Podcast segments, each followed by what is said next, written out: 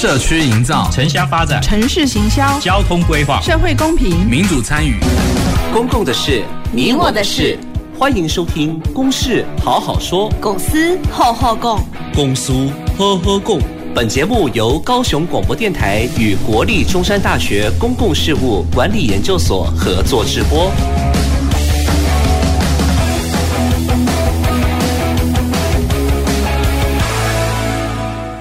好，呃，各位听众朋友，大家晚安，大家好，呃，欢迎收听《公事好好说》，我是你今天的节目主持人，呃，中山大学公事所谢政勋啊。那我想，我们每个礼拜也都一样，都会有安排这个不一样的一些在地的公共事务议题，来让我们的听众朋友对这样的一个议题哦有更深入的了解。那我们也邀请了很多。呃，关于这个议题的，我们的公部门代表、民意代表，或者是一些民间的团体组织哦，一起有机会来到呃这个空中，跟各位一起来做一些说明跟呃讨论。那我们今天要讨论的主题啊，呃，先跟大家说明一下，就是呃，来吧，公民参与中哦，商圈振兴行动啊，这样子的一个议题哈，我想。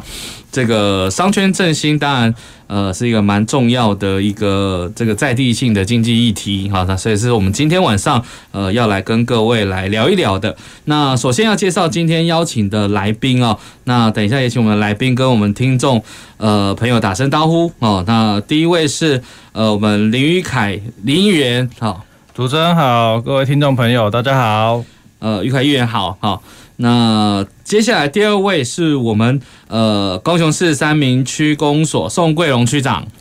哎，谢老师好，还有各位听众朋友大家好，好，区长好，好，呃，我们今天啊真的很荣幸邀请两位来宾哦来跟我们一起呃讨论这样子的一个议题哦。那首先我可能也要先呃大概先说明一下，然后因为。我想我们在三明区啊，这里尤其是我们的火车站的周边，呃，在传统的既有的四个商圈啊，不晓得大家还有没有印象？我想大家最有印象的，应该是每年这个。呃，过年前都可能会去一趟的哦，就是去采买年货的三凤中街商圈哦，大家可能就会呃，携家带眷的去呃去看啊，去试吃啊，哈，去采买过年的一些年货。那或者是大家不知道有没有印象，有去过后裔商圈哦，这边有很多。很多新潮的服饰哈，有我们高雄五分埔之称呐哈，就是有很多这些呃批发的也好，零售的也好，那也有一个就是呃过去来讲呃也很知名的特色是大连商圈哈，它是在卖呃鞋子哈，以这样的一个概念来做的一个商圈的一个形式，所以呃很多。大家可能都会去那边去挑选一些鞋子。那还有第四个商圈啊，叫做长明商圈啊，就是在呃这个长明街这边哈，有一些音响啦、零件，当然也有成衣啊，它的一个这个比较多元的这样的一个一些呃贩售。好，那我想这是这四大商圈在三民区，是我们高雄市来说，应该是。呃，过去成长的经验里面很重要的一个记忆的场域啊，大家可能都会，可能在过去呃网络消费还能没有那么兴盛的时候，大家一定都会去那边去逛啊，然后去买啊，然后去挑选啊自己喜爱的衣服啊，或者是吃的啦，好。那但是当然，在这个过去的一个变迁、都市的变迁里面来讲，我们的高雄市的门户就是高雄车站哦，当然经历了这个改造的一个工程的过程，地下化。那所以当然呃，可能有一些因交通的因素，呃，当然或者是大家的消费的一些习惯哦，所以当然可能这些商圈其实不晓得大家呃，所以我一开始有问大家说，诶。这个多久没有去过了哈？多久没有去过哈？这样子的一个一个问题哈，所以大家也可以呃，我们听众也可以想一下哦。那所以说，当然呃，未来了哈，当然可能再过三年哦，这个可能对于我们高雄的门户又会有不一样的一个新的气象，然后也会有不同的一个景观风貌，然后城市的天际线也会改变，所以当然也会影响到这个周边的四大商圈。好，那所以我们希望说，让大家一起来再思考一下，诶，这样的一个机会是不是能够会带来一个新的振兴的契机？那在去年啊，我们呃三明区公所啊，其实就提出来了一个公民参与行动啊，就是一些呃商机和商圈在地的商家啦、住户啦，大家一起来讨论，呃，到底应该要怎么样能够活化啊这样子的一个商圈的运作。好，所以我现在大概就是做这样子的一个破题的说明哈，让大家可以了解一下，呃，这样子我们今天的一个公共议题的一个思考。好，那先首先，呃，我想请问一下，就是我们呃三民区公所宋区长啊，宋区长这边就是呃目前啦哈，就是就您的观察，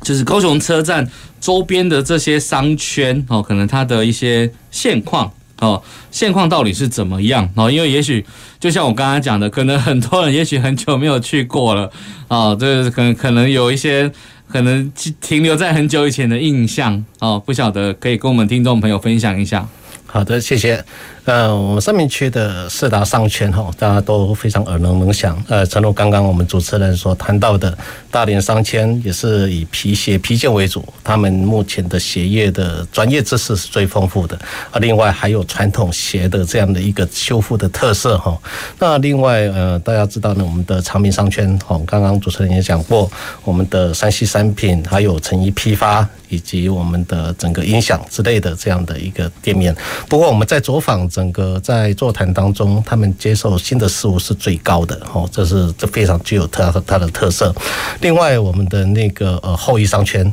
也是我们南台湾最大的成衣批发这样的一个商圈特色。呃，他们每每年的这样的一个十月到四月部分。都会有固定办一些刺激消费的活活动哈。另外，他们以雨伞的一个造型来营造他们后裔商圈的一个特色。那最后是我们大家最能够耳熟能详的，就是我们重要年货的呃大街，我们的三梦中街。那每年过年期间，我们民众过来采买的几率是相当相当高哈，尤其四百公尺这样子，超过一百多家，不管高高息食材也好，还是我们的中药干货也好，哦，都有趁着机会来过来采买。不过，我们大家熟知的四大商圈部分，还有一个商圈是俨然成型的哈，就是我们在去年也成立了这样的一个合体商圈。那合体商圈的特色是在于集合艺术以及在地的一些美食来集结在一个商圈，那也运作也非常非常到位跟成熟啊。以上做这样的一个说明，我们五大商圈是在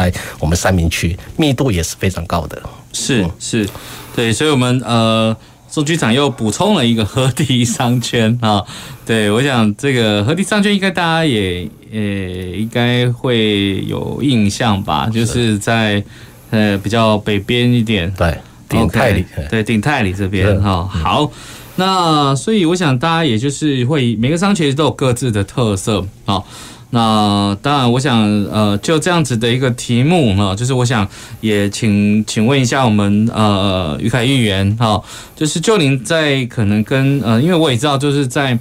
呃，一直持续有跟在地这些互动，呃，或者是不管是他们的活动的参与，或者是在这边也许有一些的讨论。那不晓得就是议员您的观察，现在这些商圈店家的一些现况，或者是呃地方有什么样的一些可能就是大概的一些一些发展的意见呢？其实这些商圈以前我的国中同学。有一两位就是这商圈成衣街里面的厂商的小孩。哦，那我透露一下年龄好了，我国中大概是距今已经呃二十几年前了，那时候商圈是非常繁荣的景象，嗯。比如说我是三民国中嘛，那我们要买鞋子的时候，一定就跑到大连街，对，没有第二个选择了。但是时过二十几年之后呢，这些商圈慢慢的萧条。哦，那我们也可以看到长明商圈也好，哦，或者是后裔商圈也好，他的他们里面长期都有一些闲置的空店，嗯，哦，就没有人进驻的店家，哦，那到底怎么会慢慢的导致变成现在这个样子？哦，其实有很多个因素啦，哦，主要是商业形态的改变，大家过去从实体消费走到网络电商。那很多的购物，他就会在网络上面哦挑衣服、挑鞋子，哦，现在甚至连就是内衣啊、内裤都可以在网络上面买了，哦，所以这样的情况当然就会对实体商圈造成一部分的冲击。那第二个是我们的铁路地下化工程，其实诶从开始要做到真真的呃未来即将完工的整个高雄车站。哦，前前后后历经大概二十年的时间，那这二十年的时间，工程师做的时候就是一个交通黑暗期，对商圈来讲也是一个很度小月的时光啊。哦，比如说像现在我们前面淡中路在施工，哦，那长明商圈那边呢就变成单向才能行驶，那货车进去呢，他们有时候根本就没有办法很顺利的去卸货。哦，那。大家可能比较不晓得，我们两个成衣商圈的性质都是属于批发商圈，它不是属于所谓的零售商圈。批发商圈是大家要进去里面批货，必须要拉着货车进去，但是现在不是拉货车进去，现在是拉着皮拉着他们的推车进去，因为就是交通上没有那么的方便，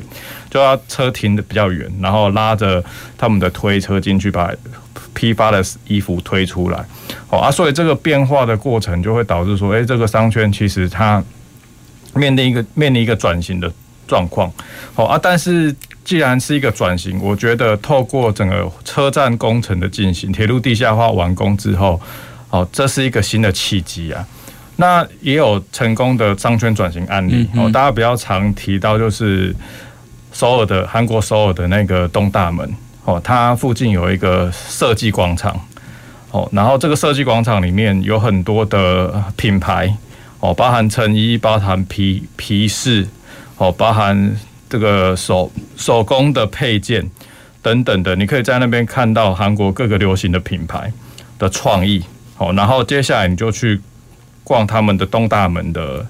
哎，成衣街，哦，然后你就觉得说，哎，我可以看到很先进、很先端、很潮流的东西。那我同时，哎，虽然我可能买不起，但是我还是可以到东大门这个购物商圈去买到我们比较平价的衣服。哦，就是看得到又买得到，哦，然后可能还有一些手作的体验，哦，就导导致这个哎消费者去那边觉得我是一个多样化、复合型的体验机会。那我觉得未来。我我跟这几个商圈陆续来合作，也是希望说走这个复合型的这个商圈模式，因为过去就只有单卖成衣批发的这个销售行为，其实比较单薄啦。那如果说要跟得上这个时代的变化，其实有很多东西是软体的部分必须要配套引入。哦，这个我们可以等一下再来谈。是是，好，我想呃，吕凯议员就是当然也也也告诉我们听众啊，有很多就是。呃，目前商圈的一些呃，这个面临到的这些冲冲击的因素啦，哈，就包括地下化的工程啦，或者是当然现在确实刚才也谈到了商业形态改变啦，哈，这样的一个概念。当然，其实有很多现在其实呃，我觉得商业形态这件事情，其实现在有很多是呃，只有线上，其实也会结合线下的一个。同整啊，啊，就是除了有些消费者可能也有些也蛮习惯要去看到实体这件事情啊，我觉得那是另外一种的一个模式。好，那所以呃这个问题，当然我想也可能要要请教我们呃区长这里了哈。那因为呃总是呃现有现况的问题，才会想要怎么样去。去活络它嘛，所以我想还是要先让我们了解一下，说，嗯，可能在您跟这些呃商圈的互动啊，给给大家在在在所在嘿，所以可能你看到了有什么样的一些问题嘛？就是刚刚也许就是停车，当然对了，去去年的一些。这个讨论确实蛮多，都讲停车不足，哎，不晓得还有没有什么样的一个重大的问题？哦，啊，是的，因为刚刚谢老师也谈到哦，就是说我们在整个运作上面哦，所碰到一个最常被。呃，直接点出来的被要被检讨的一些问题，就是明显的公共设施不足哈。这个包括了一个公厕，也包括停车位哦。因为我们知道我们在都会型的这样的一个整个硬体建设上面，其实在整个空间有限的情况之下，那逐步的扩大它发展的一个规模，那公有设施的部分是势必必然的一个趋势。所以说这个部分，我们公部门也是致力在检视现有空有的空地的部分。分，包括也曾经被建议过三明公园有没有可能建造一个立体停车场啊？这个部分也要可能等到所谓的机缘，所谓的机缘的部分就是可能中央经费的挹注，嗯，或者说一些实际成熟情况之下，我们再来推动。那当然很多的一个呃，透过一些不管是呃地方议员还有中央民代的一些帮忙情况之下，呃，很多的一些问题都会被凸显出来。那这个部分被凸显出来之后，我们所做的努力就是是等待一个契机部分，也希望能够得到一个及时的应应跟解决。好，那另外还有一些呃，包括呃举办多场次的一些活动呢，刺激消费，还有一些呃路口印象等不足的部分，这个在检视的时候，在在讨论的时候也都被一一的去点出来。那这个部分我们会做一个一个去盘点现有的一些公有设施，有可能设置的话，我们就会尽快设置。嗯哼，呃，因为呃，包括呃，于海议员刚才有谈到，就是这个当然有有时候是交通的问题啦，然后其实那时候也反映蛮多是那种呃这个停车的问题。不过我我印象中，因为呃，如果说呃，对，刚刚刚刚区长也也谈到，他们确实也有提到说要盖停车场。是的，要 盖要盖停车场。不过，呃，我印象中好像是新的车站，其实也会有，就是停车的对空间。对，是的，有规划。那目前我所知道的资讯是有六百位六百个停车位，有六百，对对对，会即将启用。嗯，嗯，对，所以其实如果是呃想要来商圈的，他有可能就是停在火车站。是的，停在车站。我说，如果他弄好了啦，嗯，弄好，然后停在车站，然后再走到三凤中街，走到 长明，长明，走到大连，大连，走到后羿，嗯，呃，这样子。有办法满足地方的这种需求吗？呃，其实这个区块部分，我们在做呃公民参与讨论的时候，我们就有检视我们的资源地图，嗯，就是有可以建议我们的呃呃消费者，对，可怎么样的一个导引，或者是骑着 YouBike，然后路线。那我们当然是以火车站为中心，不管是前站后站的规划两条路线啊，这个部分也结合我们周边的一些呃整个呃包括寺庙啦，好，还有一些呃高雄中学哦那些红楼那些等等，可以被那个各消费者所接受的这样的一个流程，我们希望把它也纳进来，不只是消费。我们的一些商圈的东西而已，那也可以进而来进一步的认识我们三明区附近附近周边的一些呃景点，嗯，好了，可以增加我们的游客的一个印象。是，好，那呃，我我又想到一个问题，就可能要请教于这个呃林玉凯议员哦，就是当然，因为像刚刚哎，应该是我们区长谈到，像包括那个后裔商圈，他们有做那个呃雨伞。雨伞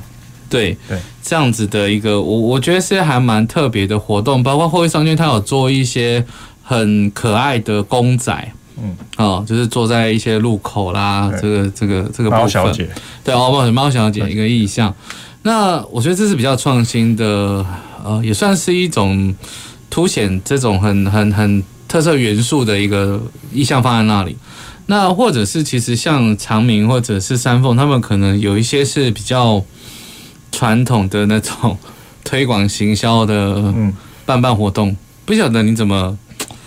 看这样子？到底呃怎么样可以比较能够有效去吸引消费者？我跟他们合作的这个期间哈，我是觉得，因为哦，比如说昌明跟后羿，他们都是以昌呃成衣商圈起家的嘛，哦，所以我跟他们建议的方向就是要拉市场区隔啦。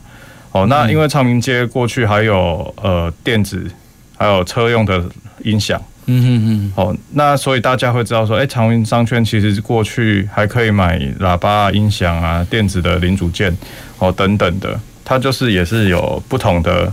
消费的市场在，嗯哼。好，第二个是以前其实长明商圈有客铁路新村呐，那铁路新村我本身是客家人，因为我爷爷就是铁路新村那边的。台铁局的员工，我在那边长大、uh. 啊，所以我们知道那边有客家的料理。以前大概有两三家是呃外地人来都会想要去吃的客家小店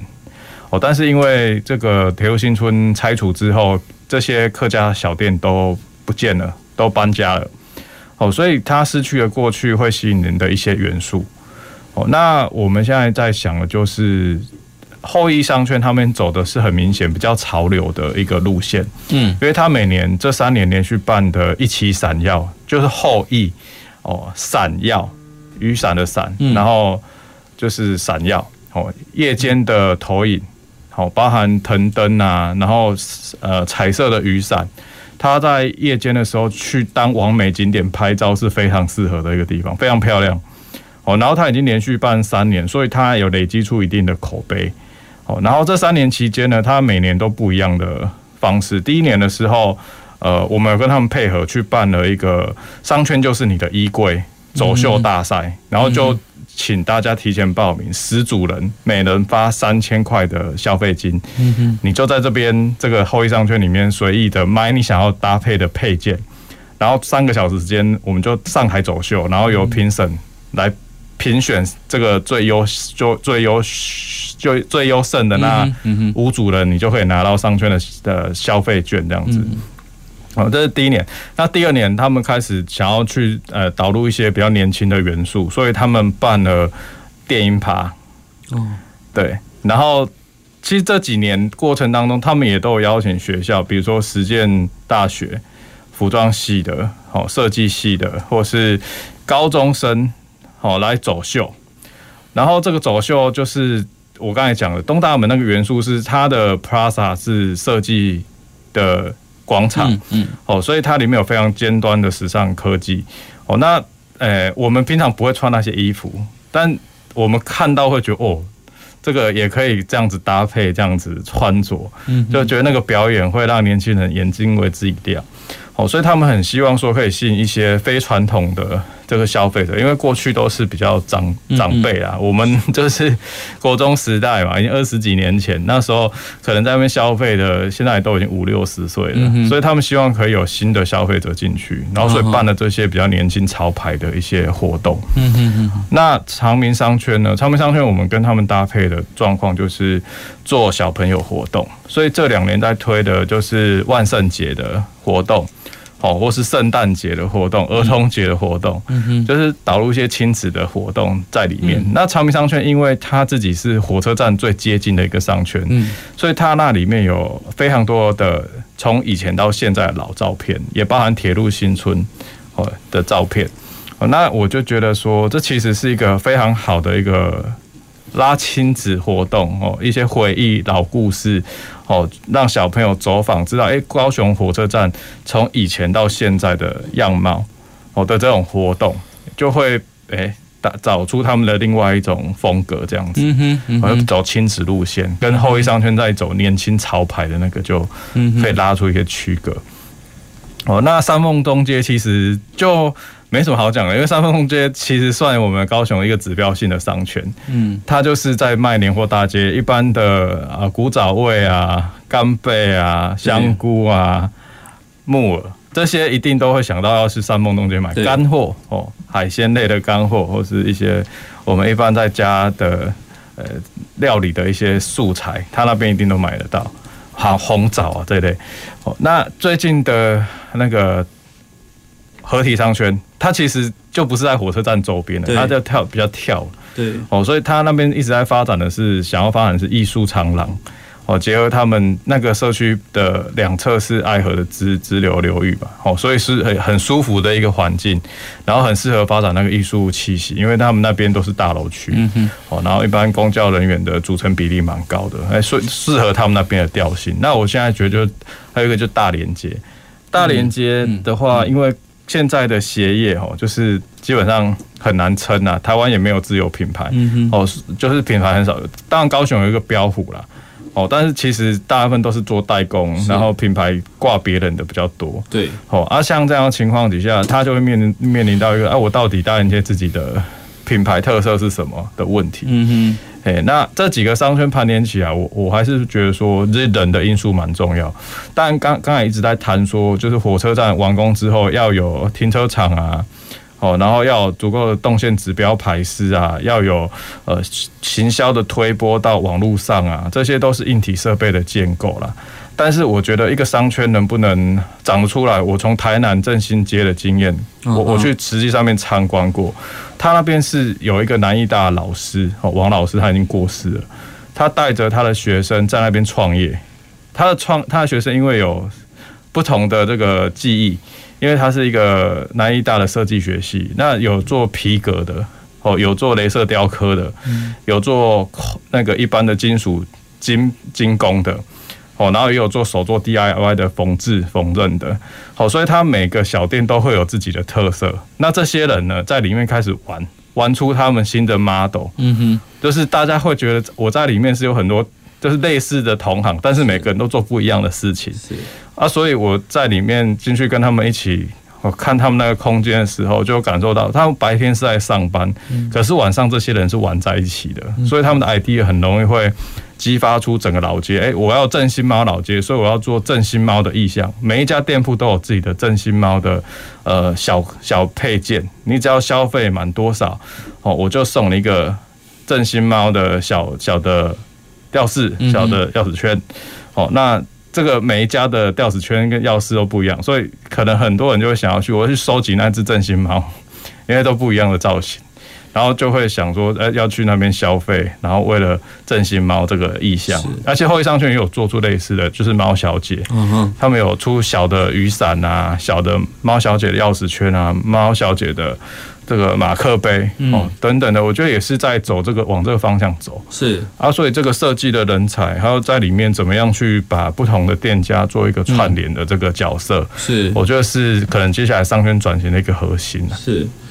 所以呃，从刚才的后面谈到，觉得像。呃，后裔商圈这边慢慢可能会找出一个自己的一个地方的品牌啦，然后，一个地方的品牌的概念，它可能是一个猫小姐的一个意向，去衍生出的一些文创的一些商品，那代表这个地方的一个元素。我觉得这确实也让人家可以很直接的去联想，只是说可能，呃，这个当然有时候是需要一些时间的一些扩散，嗯。对，那我觉得像像刚刚有呃议员有谈到了，就是说可能办的一些活动反而倒并不是那么的呃 for 商业性质的，反而是亲子的，反而是一些比较是可以有互动的这样的一个活动，我倒觉得感觉起来是培养出人跟这个空间这个场域的一些连接的记忆，呃，我觉得这个这个也是蛮特别的，因为不像可能过去一般商圈在做推广就是。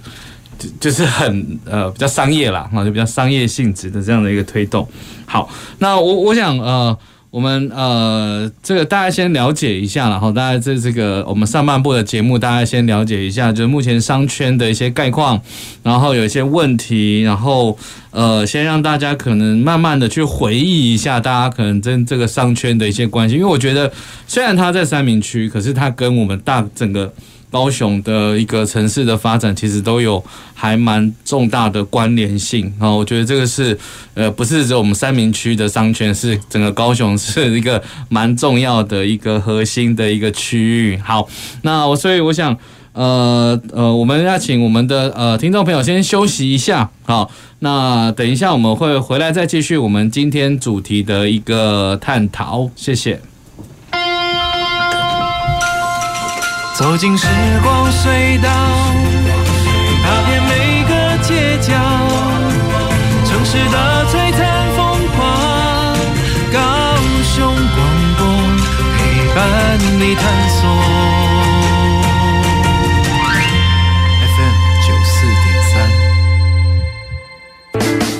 夏日气温高，如果没有常常补充水分，很容易引起中暑哦。若遇到亲友有中暑现象，请将他抬到阴凉处，头部垫高。男性可解开衣服帮助散热。若患者意识清醒，可以让他喝些凉开水，也可加少许盐巴。但如果患者意识不清，就不适合给他喝水，以免呛到。帮助患者降温，可用湿毛巾帮他擦拭身体，也可以搭配扇子扇风。如果患者意识不清或情况紧急，请马上送医急救。炎炎夏日多喝水，预防中暑保健康。高雄九四三关心您。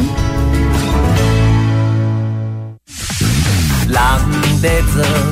天在看，清气选举是上正确，一人一票。人情算账，外国的好子孙去笑。一人会选，众人承担，拒绝卖票，干净选举，勇敢检举，绝对保密，一起守护我们的未来。以上广告由法务部提供。大家好，我是歌手许富凯。人行道是专门供给行人通行用的，不过有少数的汽车、机车驾驶人贪图一时的方便，违规行驶在人行道上，这可是违规的行为，不但会造成行人的危险，还可能会被警察取缔。请大家尊重行人的用路安全。欢迎继续收听最关心您的电台——高雄广播电台 FM 九四点三 AM 一零八九。大家好，我是疾管署防疫医师詹佩君。大部分的 COVID-19 儿童感染者症状较成年人轻微，在熟悉的环境进行居家照护，有助恢复健康。如果儿童活动力不佳、嗜睡，或者是出现喘或呼吸困难等警示症状，请立即联系一一九，紧急时可由家长接送前往医院。疫情非常时期，持续落实防疫，守护彼此健康。有政府，请安心。以上广告由行政院与机关署提供。随时陪伴着你，你最好的默契，空中串联一起，分享点点滴滴。九十三，九十三，九十三，你最默契的电台。公共的事，你我的事。您现在所收听的是高雄广播电台与国立中山大学公共事务管理研究所合作制播的《公事好好说》。好，呃，欢迎各位听众朋友继续回到我们的节目现场啊。那我们今天讨论的主题是公民参与中啊，商圈振兴行动。那我们邀请的两位来宾，一位是我们三民区公所宋贵龙区长，一位是我们林宇凯议员。好，那一起来在我们的节目现场哦，跟我们一起来针对这个所谓的三民区。呃，车站周边的四大商圈呢，哈，可能再加一个呃合体商圈哈，呃，呃这样子的一个概念呢，来来思考一下哈。当然，呃，商圈到底要怎么样可以能够呃活络？因为当然有时候商圈这并不是只是一个呃经济的一个购买的场域啦，有时候它确实是我们呃城市的记忆的一个场域。呃，就像刚刚谈到愉快医院谈到说，啊，小时候，呃，跟老高雄人，呃，要买鞋子就去大连，好，去大连商圈那边去逛，一定会挑到最喜欢的鞋子。那或者是说，他可以到，如果年轻人可以去逛的话，去后裔，呃，或者是长明，啊，这些可能可以挑到一些，呃，物廉价美的一些衣服，啊。那当然，对于呃这个要过年过节的时候去三凤中街走一趟哦，也可以呃买到很棒的一些干货哦，所以其实这些都是我们的一个城市记忆的场域所在，所以它其实真的是蛮重要的哦，蛮重要。只是说呃，就像我们呃议员有谈到说，确实现在有很多因为外在环境哦这个改变冲击，所以有很多的店家也许就。呃，就是呃，不是说店家有些有些有些商圈可能就比较萧条没落哦，那当然也是可能这这两年 疫情的冲击更是雪上加霜了哦，这样的一个概念。好，所以当然我们还是期待啦，这是我们重要的高雄市的一个经济呃场域记忆的场域，我们也希望说。呃，它可以持续啊，持续的一个经营下去。好，那尤其当然是现在，呃，我们高雄市的门户，然后车站的这个这个地下化整建的一个即将也快到尾声的阶段哈，所以其实是可期待哦，它的一个愿景。好，那在去年啊，三民区公所啊这边提到，呃，推动了一个公民参与计划哦，是行动也是了哈，就是当然也是希望说，呃，面对大家这个未来的一个发展性哦，去思考这些四大商圈它到底应该应该要提出什么样的一个对策，或者是对呃公部门相关的建议了哈。那当然。这样子的一个参与行动到底是什么哦？所以我可能就要先先请教我们宋区长这里，就是说，呃，为什么会想要开始推动这样子的一个公民参与行动呢？就是当时候的一个想法是什么？OK，呃。去年上任的时候，你必须再检视一下我们三星三民区区内的一些 DNA 哦，可以去操作，也可以去发挥的这样的一个特色到底是什么？哦，我们还我们检视一下我们三民区辖内哦，除了我们宗教寺庙也非常众多之外，大家耳熟能详的就是呃，呃保安宫哦，还有三丰宫、玉皇宫等等这大型的宫庙，还有高雄道德院等等，这个都是当地的一些居民的信仰中心啊。另外一个特色就是我们的。呃，绿园道，那绿园道我们三明区里面狭长就是呃长度有高达五点九公里哦，这样一个特色，我们在今年度也陆续完成十幅的这样的一个彩绘。那另外最主要的一个特色部分，也就是我们的商圈哦，那商圈的密度在我们整个高雄市范围来讲，应该是算是数一的了哦，这样子一个密度之高。那为什么提到这个商圈的部分？因为当初我在担任哦，在担任那个呃整个民政局专委的时候，也都是代表民政局去。参与那时候的议员非常关心的议题是怎么样的呃活络地方经济，也因为这样的因素，所以说在去年的时候，我就觉得我们的商圈为了这样的一个消费习惯的改变，或者因为外在因素显得我们的商圈的没落，是不是有它的一个对策？跟方法，所以我们必须要了解问题的所在。所以在去年度，我们就办理了这样的一个公民参与的这样的一个计划，深深度的去了解我们地方的一个需求跟问题所在。所以说，基本上我们在这个整个院过程当中，也非常感谢我们四大商圈的一个理事长共襄盛举吼，所提到的问题都是非常到位的。那这样的问题，我们也都陆陆续续收集起来。除了第一场的计划说明会跟最后一场的成果。座谈的这样的一个呃讨论，我们也陆续办了我们两场的这样的资源地图哦讨论工作坊，以及我们四场的这样的一个商圈愿景。哦，这样一个工作坊，那充分把这样的意见收集起来之后，呃，也提交到我们这样的一个公部门，是不是有可能在这些呃问题的面向部分，能够呃运用其他方面的一些资源，包括现有的年度预算也好，还是中央的资源也好，我们一个一个克服，哦，有没有可能把这样的一个问题，把它都一个一个解决？嗯哼，是。好，那呃。所以刚刚呃，我们区长介绍了哈，就是去年的这样子的一个过程里面来讲，其实呃呃，因为现在我自己本身也有有参与哈，从旁观察也有啊。那当然我看到参与的人，包括商圈组织呃这些理事长啦，哦，或者是在地的里长啊，哦，其实我觉得都还蛮关心的哦。然后也都还蛮有很多的想法啊，很多的意见，也很多的期待啊。希望呃这个传统的这个商圈的运作，因为大概真的是，嗯呃，就是应该怎么讲，就是它已经呃这个比较比较没落，对，但是。就是已经很长一段时间的这个，我也不敢不能不能说萧条啦，就是说它可能还是有很大的一些影响，很很长一段时间哦。对，当然这个就是呃会会有所期待哦，就是这样怎么样去做一些改变哈。当然呃，所以在这个讨论里面，包括意见的收集，包括地图啊地图的产出，就是呃怎么样能够把这四大商圈让大家重新看到。所以刚刚呃，愉快医院有谈到，就是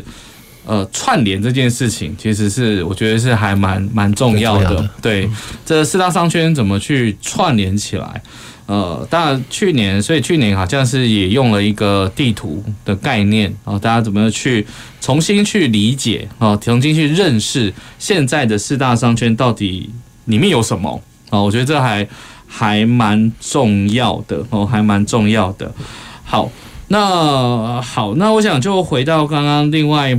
呃这个刚刚呃林海玉有谈到，其实有一个关键因素就是商圈的这些活化也好，或者是振兴也好，关键因素在人嘛。好，所以刚刚有谈到说断了一些活动，不管是亲子活动，呃，把人再重新，应该说不同的世代的人再重新拉进这个场域里面去认识这个地方，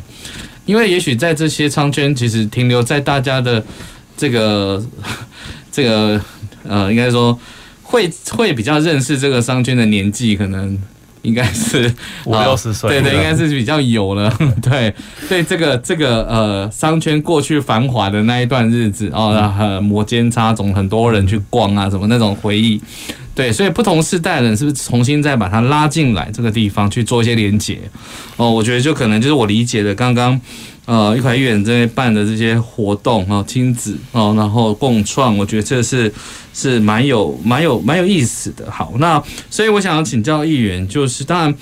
呃，可能呃，因为去年议呃议员有参与到有有来现场哈、看一下说这样子的一个活动，公民参与。好，那所以传统商圈，呃，您觉得到底要怎么样透过这样的一个公民参与，然后然后来。达到这个，当然我们今天有说振兴活化这样子，它也许有一点呃比较比较呃用这样词哈，当然振兴活化这个词就是希望说它还是简单来讲，就是希望这个商圈可以再再活络起来了哈，再活络起来这样的一个概念，让让人真的是愿意走进这样的商圈去做一些消费的行为。那当然这个到底。公民参与有没有办法去去影响到这样子的一个目的性？好，我想就请教一下钰凯议员。这个商圈的振兴吼，跟公民参与之间的连接，我觉得区长来之后做了很好的一个示范，就是让在地人去发想他们自己未来到底想要什么东西。我觉得这个蛮重要的，因为如果在地人对这个商商圈，它其实是呃缺乏想象的，或者是说也一个很模糊的概念。比如说要做一个路口意向，好，了，哦，啊，这个意向它可能会牵涉到说这个商圈未来的走向，想要发展的目标族群是谁？如果是亲子的话，它一定是要一个很可爱的图。一个意向嘛，如果是潮牌年轻人的话，嗯，他可能就是要有一个呃比较潮意向的入口的意向，是哦，所以其实这个已经牵涉到说，光是一个入口意向，它就要后面思考最最后到底要发展的轴线是什么方向哦。但是我我们在讨论沟通的过程当中，我会发现，呃，可能商圈本身自己对自己到底要怎么转型这件事情，嗯哼，是很。很模糊的，嗯哼，所以这个就变成说要外力去协助了。那外力去协助的话，我刚才讲，呃，台南正兴街的那个案例，是因为他们那边就是南艺大直接进去做商圈营造了，哦，那让他们自己人进去里面动手开店，嗯哼，然后创造里面复合型的消费元素，就是我刚才提到，现在的商圈可能很难单一化了。就是我们一开始有想到说，哎，长明商圈可以去导入这些东南亚的料理，因为过去是客家料理嘛。那现在呃前站的部分有很多的呃移工，嗯，然后他们有很多的不同的东南亚的料理啊，是，嘿，那这个料理有没有可能变成哎长明商圈的一个特色？哦，用比较低的店租去吸引这些呃东南亚料理去里呃长明商圈里面进驻，然后变成哎我我在里面又有的吃，嗯，然后又有的买。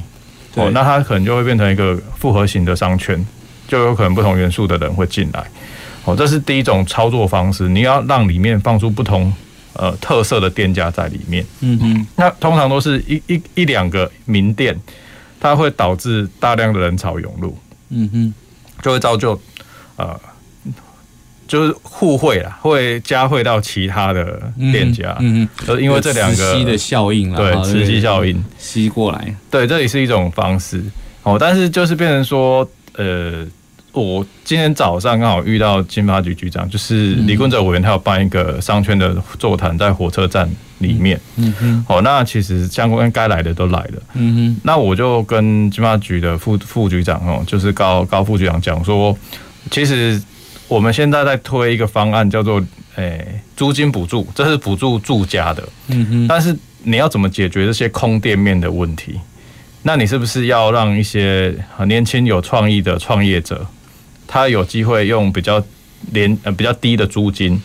进驻到商圈里面，嗯那才能创造出我刚才讲的人才进驻的可能性嘛？嗯哼，好，那这个就是商圈本身，因为店店租长期闲置，哦，所以他们也可能会想说，我把它租出去。然后如果说我们市府又有一笔专案预算，就是处理商圈的，就是鼓励年轻人进驻商圈，然后提供优惠的租金，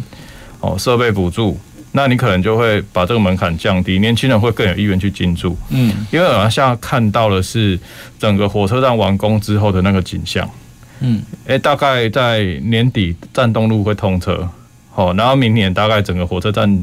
商办大楼跟我们的旅馆就会盖起来。好，那那这样的情况大概在一年多两年，这个商圈应该就要起飞了。但是起飞它不是没有燃料就可以直接起飞嘛？我们在这两年一定要供给它足够的燃料，这个燃料就是你要快快一点导入这些新的活水进去，人才、店家进驻，那这可能就必须要用一种专案式的方式，像市府他们为了引资讯人才进入，他们推了零零六六八八方案，在亚湾区，在软体园区，哦，就是前面。两个月，呃不，前面半年是零租金，然后来是六成租金，来是八成租金的这个方式，哦，去吸引资讯业者进驻。那你要商圈火起来的话，你要用同的类似的方式，哦，去吸引这些年轻的创业者愿意进到商圈里面，带入活水进去，那才能达到振兴的目标。哦，所以我觉得这个整套配套设计，哈，就是要市府跟中央这边啊，因为我们过去几年在。协助商圈办活动都是请交通部观光局去做专案补贴，然后这个补贴办活动当然是一个过去常常在做的事情，但活动它毕竟就是呃要有累积性，累积一定的族群，我每年哎固定就要来后一站商圈参加这个一起闪耀的雨伞节活动。哦，电音趴，如果每年都持续办下去的时候，它就会变成一个那个时间点有吸引力的活动。嗯嗯。那我们要做就要做五年、十年，就是这个活动不能每年都变不一样的。你可能就是要把这个特色营造出来，大家想到那个时间点，就是哎，我这时候可以去高雄火车站放旁边的商圈，那边就有电音趴，有走秀派对，然后有我们的哎，可以在那边采购成衣，然后去做竞赛、走秀竞赛等等的活动。哦，它就变成一个持持续性，然后每年固定的，嗯哎，想到就是要在那边活动，哎，这个形态，嗯嗯，所以它确实是需要，呃，刚才讲的是，呃，四个商圈，如果有机会可以把它串起来，然后变成是把很多的活动可以集结，是一系列的，或者是更强化每个商圈的主题性。我觉得这个其实要用更大的一个轮廓来看的话，诶、欸，他们这个所在的区位哈，就是从后裔到沙地处，嗯，诶，调到中都，嗯，哦，这一块它其实是一个高雄最早期的工业地带，嗯嗯，哦，因为那个时候三块厝车站的功能，就是三块厝所在位置就是后裔商圈的位置啦，后裔商圈往往西就是后裔，就是三块厝车站，这样比较靠近三凤。三凤中街，三凤中街，对，三块厝车站其实离三凤中街也很近，对，哦，那所以其实为什么我们叫三民区？它其实有什么三凤宫啊、三三民市场啊、三块厝车站啊、三凤中街啊，嗯，哦，它其实过去的纹理就是那个地方是工业地带啦，嗯，哦，在生产和板叶啊、凤梨罐头啊、酒精啊等等的，都是在三德西街，就是三梦中街后面那一条街在生产的，是。哦，那这个故事其实很有趣啊。曾经他们也有推一条九九艺术廊道，哦，在讲过去，呃，中都那一那一段就是渡河的那个场景，嗯哼，它是彩绘在现在三德西街的墙壁上面。以前建构一条九九艺术廊道，就是三凤中街的人去启动的。但是大家其实现在很少人知道这条九九艺术廊道。那我觉得其实最重要就是。诶、欸，这附近有一个很重重要的点，就是唐龙中都砖窑厂。嗯，哦，它是这些工业里面哦最具规模性的，在三块厝到中都这个地带里面最具代表性的一个地点。如果这种地点在日本，它可能就会变成一个明星的观光景点，因为它是里面维护的还非常好，什么导演窑啊、八卦窑啊，嗯哼，哦，这些过去的那个时空穿越的这一种场景都还存在，就是民国六十年的时候的这些窑厂制作的东西，它都还留着。哦，所以如果我们用一个比较大的 scale 在想这个事情的时候，其实商圈各自有各自的特色，但是你要怎么样把这个火车站附近，诶，从旧火车站到新火车站，铁路新村移除，然后整个工业地带的发展，哦，其实都在这个地方发生。那这一定要在地人，他有对这个地方有一些诶。过去的了解跟轮廓的再现，他才有办法去讲说他未来想要什么样的一个故事嘛。嗯哼，好啊，故事现在就讲品牌行销，就是把故事讲到最动人，那就是品牌行销。哦，所以我觉得其实要做软工程啊，因为我们现在在地的居民一直在想说，就是说我要做停车场，我要把排水做好，我要有指标，我要什么硬体建设。是哦，但是其实我觉得。我们往往在做一个地方的发展的时候，会忽略到它软软体软实力的那个区块。是，好，而我们现在就是我我其实有在规划一条三三三的小旅行路线，嗯，就是串联这几个点，好，三凤中街三三块厝车站，嗯哼，好，三凤宫到中度断窑厂。哦，就是希望说我们每个月都带这些行程。那等到火车站那边真的完工了之后，我就把这个行程交给在地的人来经营。哦，甚至配合在地的旅宿业者跟观光旅馆，我继续推这个路线。然后他们就会知道说，哎，其实我们这边有这么丰富的元素，那到底要怎么玩？对，我就交给在在地的人去决定嘛。是是是，对我觉得我我觉得这个呃，议员这样的一个提醒哦，这也让我想到，因为。我我觉得像我们自己在一些社区里面的呃参与啦，推动社造这件事情，有时候当然也是希望说在地社区它可以去找出很多在地的元素，那包括人文产地景这些东西。那我觉得人的部分尤其特别重要啊，包括尤其是在这些商店街里面，我觉得蕴藏了或者隐藏了很多的在地达人啊。包括像之前有去过那个大连街，就会发现啊，有很多人很厉害修修鞋子的老师傅，他有很多的故事。然后或者是开店家的哦，他专门在卖一些舞鞋的老板娘，哇，就感觉好有故事性的感觉哦。那或者是在三凤中间，他可能有些批发这些南北货的这些老板，哇，可能也有很多的很精彩的人生故事。所以我就觉得应该是呃，刚刚的议员的提醒，我觉得确实是应该是应该可以把这些。在地哦，这些人生活的这些长民，或者是这些达人，他的故事，有时候可以也当做是一种元素啦。哦，是呃比较人文的地方哦，让商业哦，也许商业有它商业的部分，但人文再加进来，可以让它更有亮点，或者是说做所谓的品牌行销更有故事性。呃，我觉得这个是一个。呃，我觉得是一个很应该是蛮有趣的，尤其是刚刚我们呃区长讲，去年有做了这样的一个地图，等于说地图再结合议员讲到了这些游程，哦，然后再把在地的这些人的故事可以诉说出来，那我觉得当然整个元素也许它就更更完整，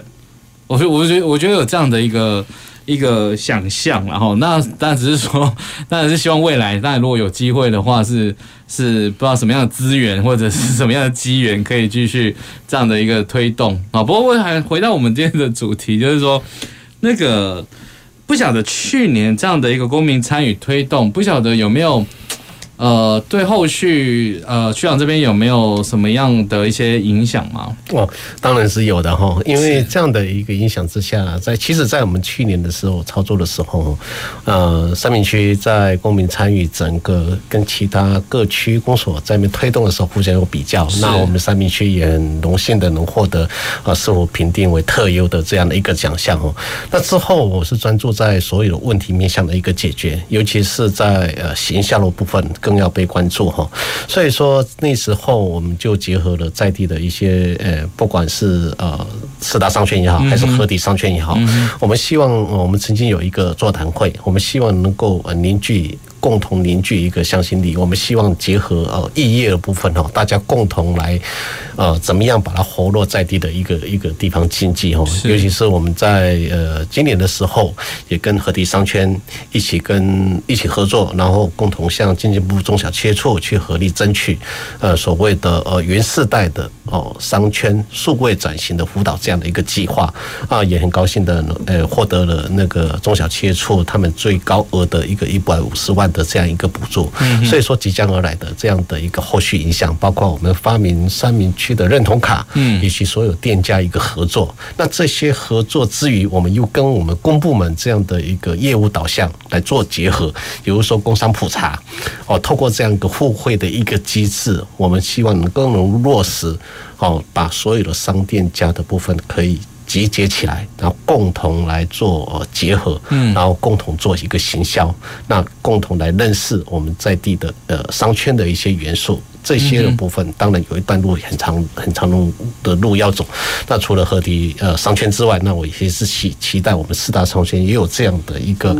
一个一个想法，能够获得哦这这个很多的一个资源来挹注，然后共同来推动我们的四呃我们四大商圈共同不同的一些元素。是，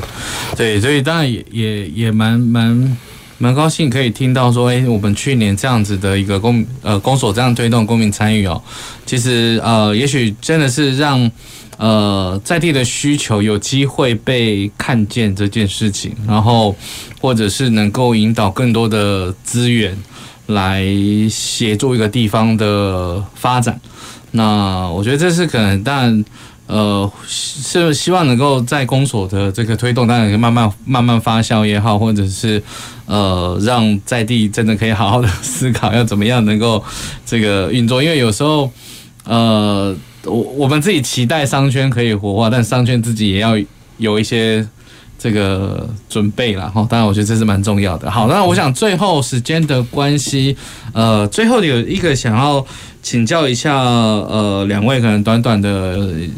一分钟的时间，就是对于这样子的，还是一样，就是未来大概三年时间，因为呃，高雄重要的门户的转型哈，或者是它的一个意向，确实是一个完完 完工的状况。那不晓得有什么样的一个想象或者是期待呢？我先请教议员这里好了，因为市长在上任之后，他其实就提出高雄表参道计划嘛。就是从火车站沿线六横一竖的这些呃，刚才四大商圈啊，还有中央商圈、绝江商圈，哦，到六合商圈，其实这个都是表参道计划里面的一部分啊。哦，那每一个商圈里面已经跨到三明区外面了。哦，这每个商圈都会有自己的特色。哦，但是我们要怎么样透过一个比较大尺度的整合方式，去让这些商圈各自特色之外，有一个整体性的。意向，嗯哼，我比如说我之前有想到一个概念，就是民主大道，嗯，其实我们从这个